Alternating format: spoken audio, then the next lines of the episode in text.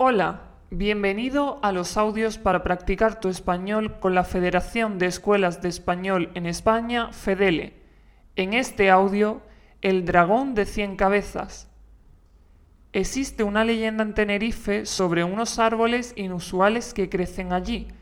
Esta leyenda nos cuenta que en la isla vivía Ladón, un dragón de cien cabezas que vigilaba las manzanas de oro del jardín de las Hespérides. El dragón murió a manos de Heracles, Hércules, y de su sangre crecieron bellos árboles con ramas que se parecen a la cabeza del dragón. Estos árboles se llaman dragos. Cuando se corta este árbol, sale un líquido oscuro llamado sangre de dragón, que se utiliza para la medicina.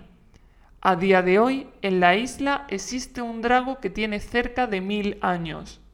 En la ciudad Además, hay escuelas de español que mejorarán tu aprendizaje, como la Escuela de Español de Silena.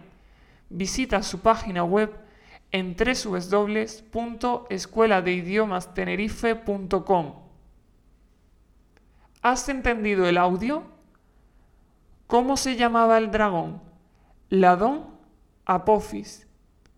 ¿Quién mató al dragón? Heracles Perseo.